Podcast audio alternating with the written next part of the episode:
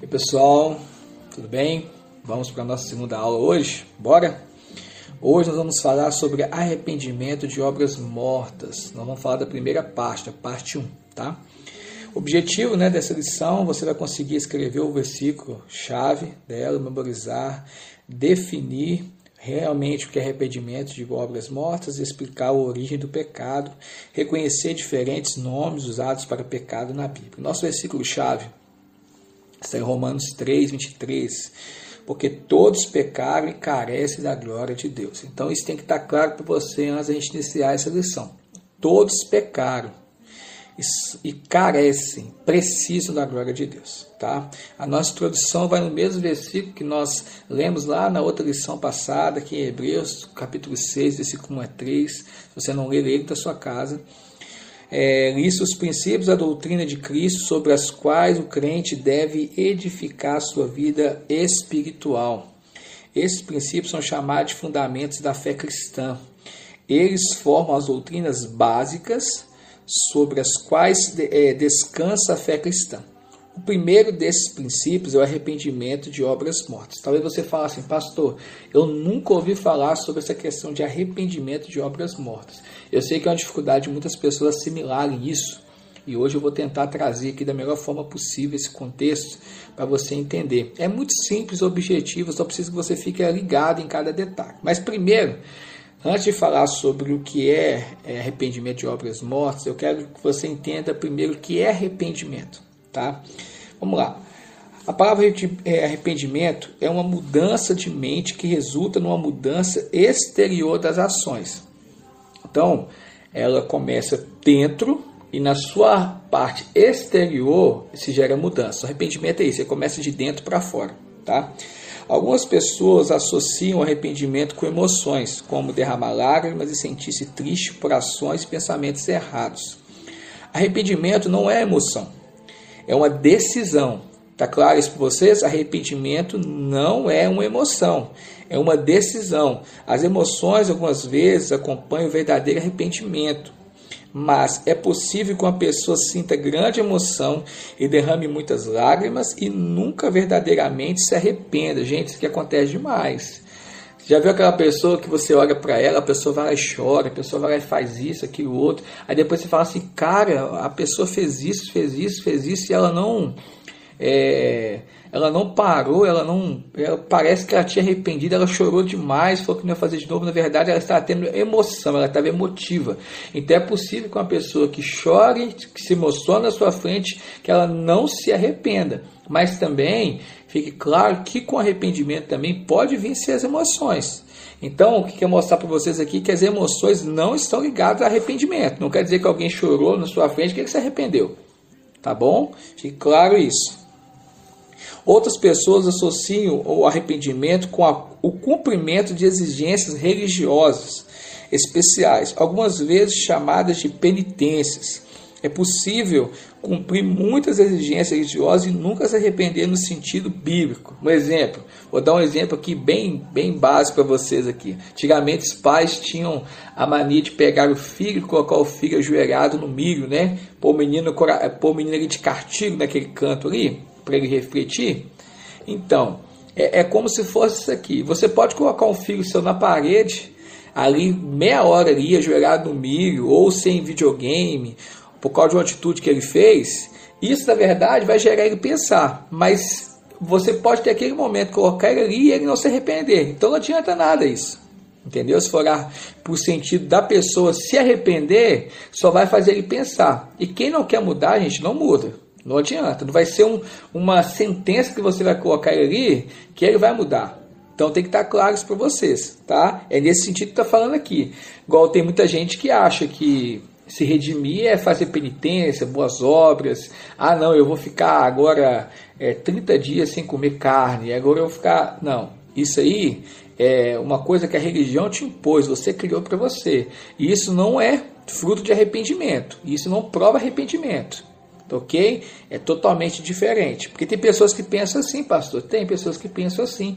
E isso tem que ficar claro para mim, para você, que isso não é arrependimento, tá? É, você, vamos ver, verdadeira, é verdadeiro arrependimento é uma mudança de mente que resulta numa mudança em ações externas. Eu acabei de falar isso. Começa na sua mente, começa dentro de você e isso vai resultar nas ações externas. Né? É possível uma pessoa reconhecer o outro se realmente ele se arrependeu pelo aquilo que ele demonstra externamente, né? daquilo que ele consegue transmitir. Certo? Essa mudança externa é o ato de converter-se do pecado para Deus e a justiça. Esta conversão mostra a mudança interior que ocorreu na mente. Gente, é, aqui nós estamos falando da questão espiritual. Existem muitas pessoas que procuram é, se redimir de pecados e querem achar formas né, de uma, uma ação religiosa que nós acabamos de ler aqui, ah não Deus, eu vou ficar agora 40 dias e 40 noites jejuando e em prol que eu quero me arrepender disso. Querido, você pode sim modificar a tua carne, pode usar o jejum, mas isso pode acabar aos 40 dias e depois que passar tudo você vê que você não se arrependeu. Mas como que eu vejo que eu não arrependi, pastor? Você vai tornar a fazer de novo. Então você não se arrependeu, você se comoveu, você teve uma emoção, você ficou é, emotivo pela ação que te gerou um constrangimento e com isso você foi lá e fez o quê? Você foi lá e falou: Não, eu preciso me redimir, então eu tenho que fazer uma ação, tenho que fazer algo. Toda pessoa que quando ele acontece, ele, ele peca, ele faz uma ação errada, ele no seu coração, se ele tem a, a como que eu vou explicar? O imediatismo de querer, não, eu vou fazer algo porque eu quero, não, Deus, eu quero que entenda. Não, é, não funciona por obras, não funciona dessa forma. O arrependimento ele sempre vai começar dentro de você. Você não tem que fazer nada externamente ou mostrar para você que você é, se arrependeu, que você tem que fazer algo para suprir isso. Não, isso não vai funcionar desse jeito. Tá? Fica isso claro para vocês aqui. Bom, para resumir, Arrependimento bíblico é a mudança interior da mente, resultando numa conversão exterior do pecado para Deus e a justiça. Então, o que nós vamos falar aqui hoje é mediante a Bíblia, tá? Eu não estou aqui para massagear o teu ego, nós vamos estudar aqui. E essa lição tem um, um fundamento muito forte para a minha vida e para a tua vida. Então, você tem que ficar ligado onde você está, tá bom? Vamos lá. Arrependimento eficaz. Existem algumas passagens na Bíblia onde a palavra arrependimento é usada de, uma, de um modo diferente. Vamos lá falar sobre Judas. Lá em Mateus 27, do 3 ao 4, Judas Iscariotes reconheceu que Cristo tinha sido injustamente condenado à morte. Ele arrependeu-se de sua parte na traição de Cristo. A palavra grega usada aqui em Mateus 27,3 para arrependimento, segundo algumas versões, pois na atualização fala de remorso, não é a mesma palavra que significa mudança de mente, que nós acabamos de falar lá atrás, tá? É uma palavra que as pessoas frequentemente confundem com verdadeiro arrependimento. Em muitos idiomas, as palavras têm mais de um significado. Gente, isso aqui tem que ficar claro para vocês. Quando você pega a Bíblia, é, igual exemplo, se você pegar o inglês para o português, existe, existe palavras no inglês que você não encontra nem a tradução. E no português você já pega essa, essa palavra e ela tem mais de duplo sentido. Né? É, então, assim, a gente tem que saber isso. Existe tradução, existe línguas. O português é isso. O português ele dá é, mais uma palavra dá mais de dois, três sentidos, os significados. Entendeu? O português, a nossa língua portuguesa é rica nisso. E por muito, por ela ser rica, assim, ela pode confundir muitas pessoas, porque elas podem pegar uma palavra que, vamos dizer, que ela tem três, quatro interpretações e pegar aquilo que mais beneficia ela e jogar para ela, e ela não entender realmente o verdadeiro sentido daquela palavra. Então, o português nosso, ele nos deixa a desejar nessa parte aí, tá? Quando você pega o inglês, você já vai ver que você não acha mais de um, dois, três é, palavras para simbolizar aquilo. Não, no inglês você acha uma palavra só. Tá? Vamos continuar. É, em muitos idiomas as palavras têm mais significado. Isso também é verdadeiro nas linguagens na qual a Bíblia foi escrita há mais do que um significado para a palavra arrependimento na Bíblia. A palavra nessa passagem sobre Judas significa emoção, tristeza e angústia. Olha para você ver, emoção, tristeza e angústia. Nós acabamos de ler lá atrás, aqui no, no começo da explicação, que emoções não significa o que? Arrependimento. O que aconteceu com Judas aqui é que Judas ele teve uma ele se ele teve um ele comoveu ele teve um remorso e quem tem remorso gente não se arrepende quem teve um remorso ele vai fazer de novo entendeu foi o que aconteceu com Judas aqui tá? Judas experimentou tristeza pelo que tinha feito mas ele não experimentou o verdadeiro arrependimento bíblico ele não tomou uma decisão que resultou em mudança em suas ações. Ele continuou com as ações erradas e ferindo a si mesmo. Então, aqui vai algo para vocês aí, para vocês pensarem. Assim como isso aqui eu já li, já reli, então eu já peguei para mim. E estou passando para vocês. A palavra arrependimento não é remorso. Porque tem muita gente que está sentindo remorso, tristeza. Ai, nossa, como é ruim fazer assim. E não arrepende. Tá? Então aqui é um tipo de arrependimento que nós vemos na Bíblia, que é muito real no nosso meio hoje. Tá? Esaú, história interessantíssima aqui também. Esaú foi outro homem que cometeu este trágico erro. Ele pecou por vender a primogenitura dada por Deus por um prato de sopa.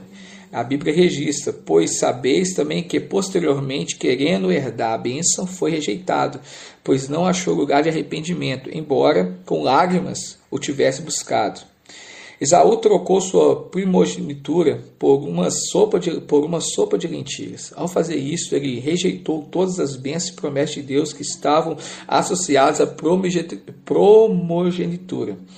Deus, depois, ele se entristeceu com o que havia feito. Ele chorou e derramou suas lágrimas, mas forte emoção não é prova de arrependimento. Mais uma vez, gente, Esaú, ele trocou aquilo que Deus tinha dado ele por um prato de comida, né? E depois a Bíblia diz que ele chorou muito, derramou lágrimas. Mas forte emoção não é prova de arrependimento. Então aqui vai uma coisa para mim e para você. Temos que analisar isso. Você olhar para uma pessoa ver ela chorando muito, você não quer dizer que ela está arrependida. Ela pode estar comovida, tá? Esaú não se arrependeu verdadeiramente. Ele apenas estava triste por ter perdido a primogenitura e deseja, e deseja reavê-la. Seu arrependimento não foi aceitável porque há uma diferença entre remorso e verdadeiro arrependimento. Fique claro para vocês: há uma diferença entre remorso e verdadeiro arrependimento. Duas citações aqui para nós agora falaram disso. Judas, no seu coração, Judas, na verdade, ele, ele se arrependeu porque ele viu que Jesus ele foi condenado indevidamente. Esaú também se arrependeu porque trocou o, a sua primogenitura por algo que ele não que ele precisava naquele momento era um prato de comida, mas não era necessário, ele podia comer. Então depois que passou, é aquele negócio que o mundo fala, né? Um ditado. Não adianta chorar o leite, o leite derramado. É um ditado que realmente é verdade. Tudo que, tudo que passou, passou. Entendeu? Passou, passou e não adianta. Então, é, é se arrepender mesmo. Nós vamos ver que agora é sobre as obras mortas. Preste atenção agora. Se nós queremos verdadeiramente compreender o significado de arrependimento, nós devemos compreender do que, nos, que nós devemos nos arrepender. Então, a primeira coisa, se nós queremos entender o verdadeiro significado de arrependimento, nós precisamos entender do que nós temos que nos arrepender, certo? Toda pessoa que vai falar assim você precisa arrepender, peraí, eu preciso arrepender de quê? Então é isso que nós vamos falar aqui agora. Nós devemos compreender as obras mortas. Obras mortas, presta atenção, gente, são a as ações de uma vida vivida à parte de Deus. Essas obras podem ser atos errados ou atos de autojustificação, tá? Elas são chamadas de pecado na Bíblia. De pecado. Tenho certeza que todos vocês conhecem essa palavra pecado, né? O elemento básico que causa o pecado é o egoísmo. Nossa, gente, isso aqui é muito forte. A pessoa só peca a pessoa ela tem esse momento, ela pecou é porque ela teve um momento de egoísmo. Ela pensou só em si próprio. Quando a pessoa ela peca, ela está pensando só em si própria, o benefício próprio dela, da carne dela, entendeu? É aquele momento ali, é o benefício próprio, tá? Fique isso claro para vocês. É, deixa eu pegar aqui. O elemento básico que, que causa o pecado é o egoísmo. É o amor de si mesmo em oposição ao amor de Deus. Gente, olha para você ver, você ama você mais do que ama a Deus. Este amor do eu resulta no homem fazer as coisas do seu próprio jeito. Isaías fala disso. 53, 6. Então, esse amar demais a você, esse amar demais eu, vai nos levar ao que? A nós nos afastarmos daquilo que Deus tem para nós e resultar em um benefício próprio e nos levar a ir contrapartir daquilo que Deus ele colocou para mim. Porque quanto mais eu me distancio de Deus e oro para mim mesmo, mais eu entro para um lugar a qual eu não precisava estar, uma vida de pecado. E é disso que Jesus nos justificou, né? E no versículo em Coríntios, no Coríntios 5,15, diz assim: Os que vivem não vivem mais para si, mas para aquele que eles, por eles morreu e ressuscitou. E ressuscitou, pastor? Sim, e ressuscitou.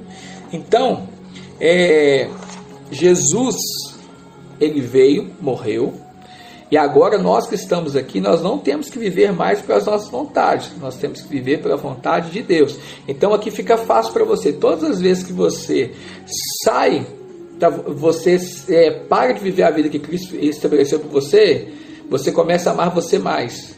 E você amando a si próprio, a consequência do erro, o pecado já está em você. Então você vai viver uma vida de pecado. Com isso, você está praticando obras mortas.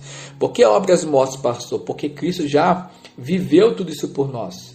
Elas já não valem, elas não têm mais sentido na nossa vida. É como se a gente fosse lá no caixão agora e querer, é, querer tirar alguém lá do cemitério, cavar aquilo. O que você vai ver lá? Você vai ver só ossos, só imundície só, é, só é, podre, você vai, você vai se contaminar com aquele cheiro, vai pegar vírus ali, coisas ruins dali. Isso é o pecado. O pecado já está morto.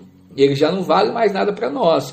Quando nós buscamos com as nossas próprias mãos, é como nós cavássemos covas que já foram é, consolidadas. Você não precisa acessar quem morreu mais.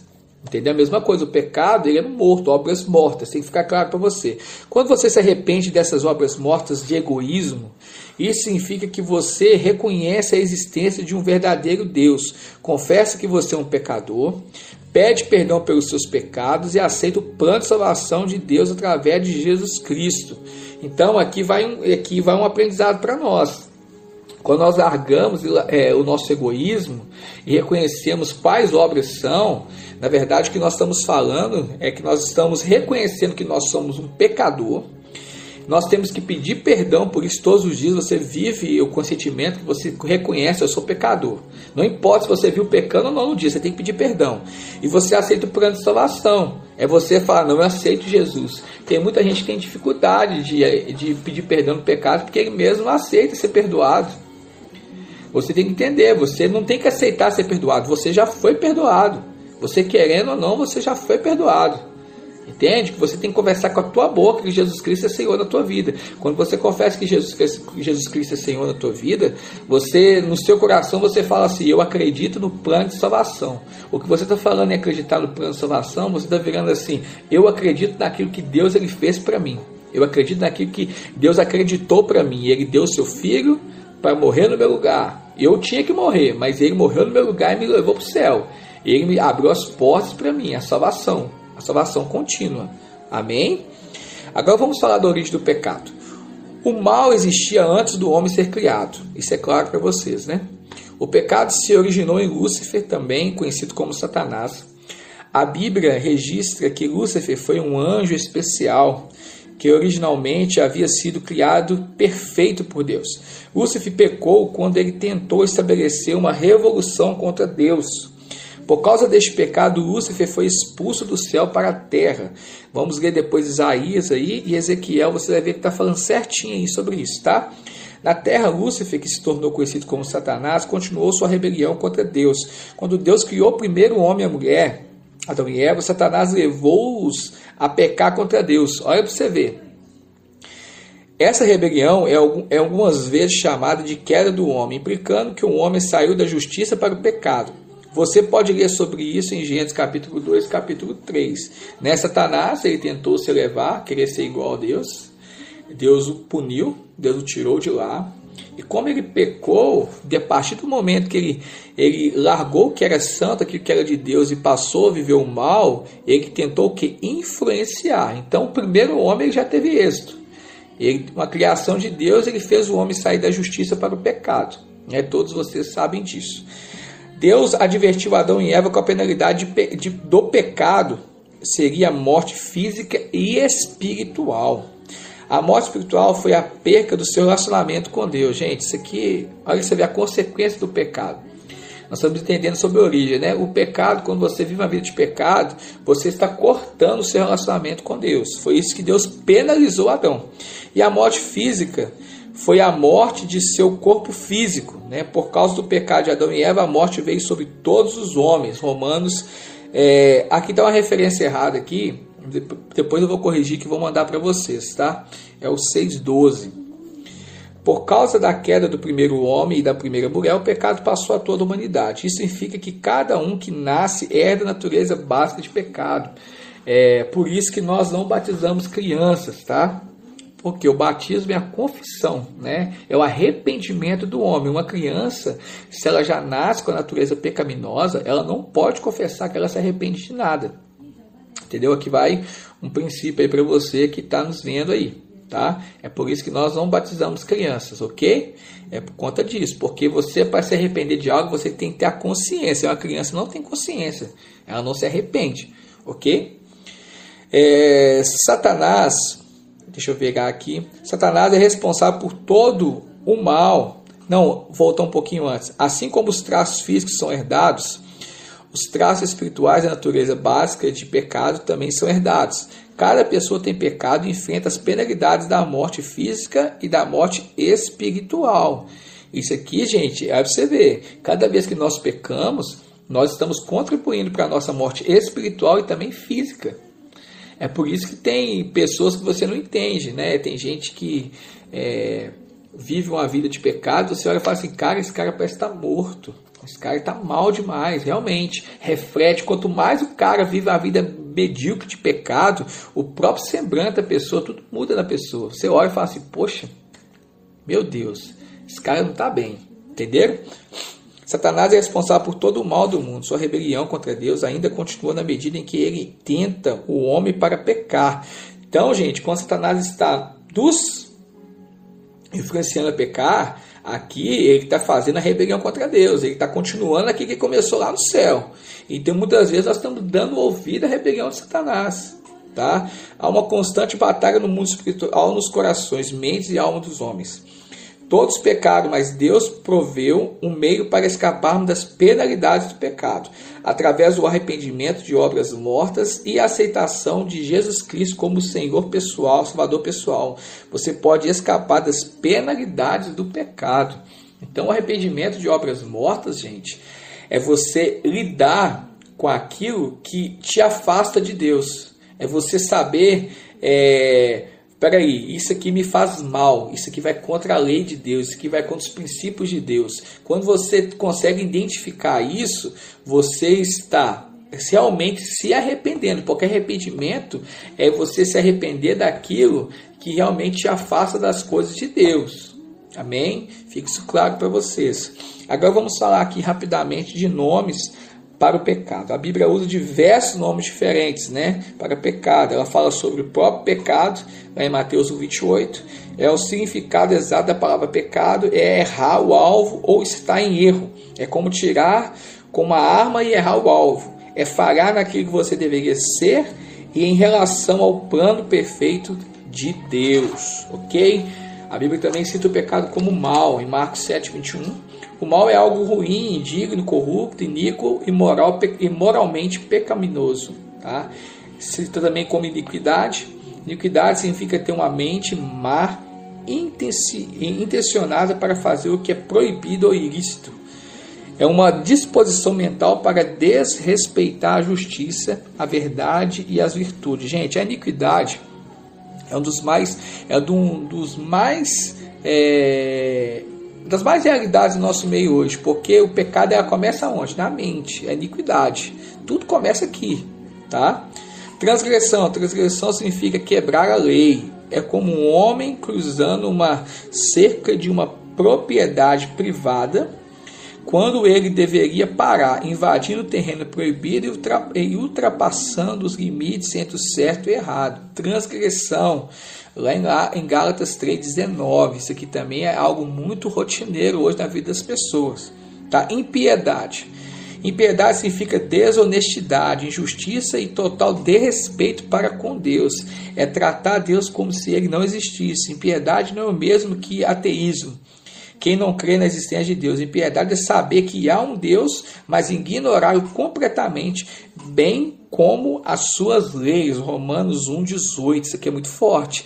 Tem gente que acha que impiedade é um cara que é ateu, que não acredita em Deus. Não. Impiedade é a mesma coisa de uma pessoa que acredita em Deus, só que ele ignora. Então ele ignora Deus, isso aqui é pecado. A Bíblia, quando se fala de impiedade, ela está citando algo que é pecado. E, nós não temos que viver dessa forma. Muitas vezes você pode ver aqui no sentido de que quando você está pecando, você está ignorando a Deus. Você está ignorando. Então isso é um princípio de impiedade. Tá? Iniquidade. Iniquidade significa estar sem lei, quer bem inexistência da lei ou pela violação da mesma. Mateus 7, 23. Desobediência é o oposto de obediência, ela significa ignorar a Deus e a sua lei. Romanos 5,19. E eu também quero trazer aquilo que Samuel disse, né? É melhor obedecer do que sacrificar. Há um poder na obediência. Satanás sabe disso. Quando ele faz você ser desobediente, ele sabe que você está ignorando as leis de Deus. Está ignorando aquilo que Deus ele fala para você, ok? Delitos. Delitos significa deixar o caminho direito e cruzar os limites do certo para o errado. É como estar numa propriedade que não pertence a você, mas sim a outra pessoa. Delito, gente, nós estamos invadindo propriedades que não nos pertencem. Pecado é isso. Não te pertence. Satanás te mostra. Né, ele não fez assim para Jesus, ele levou Jesus lá no alto e falou assim: Olha, se você me adorar, eu te dou tudo. Satanás queria que Jesus acessasse lugares que não pertenciam a ele. Satanás é o seguinte: ele entra e fala assim: Isso aqui tudo é meu, pode pegar para você, só que é mentira. Satanás te joga dentro da lama e te deixa dentro da lama. Isso é um processo de delitos. Ele oferece para você coisas que não pertencem a ele. Entendeu? Não pertence. Ok? E apenas a introdução da próxima lição, este capítulo é apenas uma introdução ao assunto arrependimento de obras mortas. Você aprendeu a definir arrependimento, os nomes e definições para o pecado e a origem do pecado. No próximo capítulo, continuaremos nossa discussão nesse primeiro princípio da fé cristã, arrependimento de obras mortas. Ok, gente? Então, assim, eu Semana que vem nós vamos falar também do arrependimento de obras mortas, só que na parte 2. É, então ficou claro para vocês que o arrependimento ele não é emoção, não é constrangimento. Arrependimento é você é, trazendo no seu coração o sentimento do que é errado e do que é certo. Errado é tudo aquilo que te afasta de Deus. Quando você reconhece isso, você fala assim: peraí, então eu sei de que eu devo me arrepender, ok? Nós aprendemos também aqui muitas coisas relacionadas à origem do pecado, né? o porquê que o pecado é tão vigente, o pecado é muito vigente hoje nas nossas vidas, tentando nos corromper todos os dias, porque Satanás ele teve a rebelião no céu, trouxe essa rebelião, rebelião para o próprio homem, que foi Adão, e depois que ele pega para Adão, ele não parou mais. Então ele teve sucesso com Adão, então ele tenta até hoje conosco. Então toda vez que o pecado bater na tua porta, entenda, é Satanás querendo continuar aquilo que ele fez com Deus, que é rebelião. Então não vamos dar ouvido a essa rebelião, tá? E aprendemos aqui também alguns nomes de pecado também, com as referências, te aconselho a ler todas essas referências, tá? Eu já li todas e eu não vou ler aqui para não estender muito o vídeo para vocês, tá bom? No mais, obrigado a vocês que estão me vendo. Aceite sugestões para as próximas aulas, se precisarem, e qualquer dúvida estou à disposição. Deus abençoe e um forte abraço.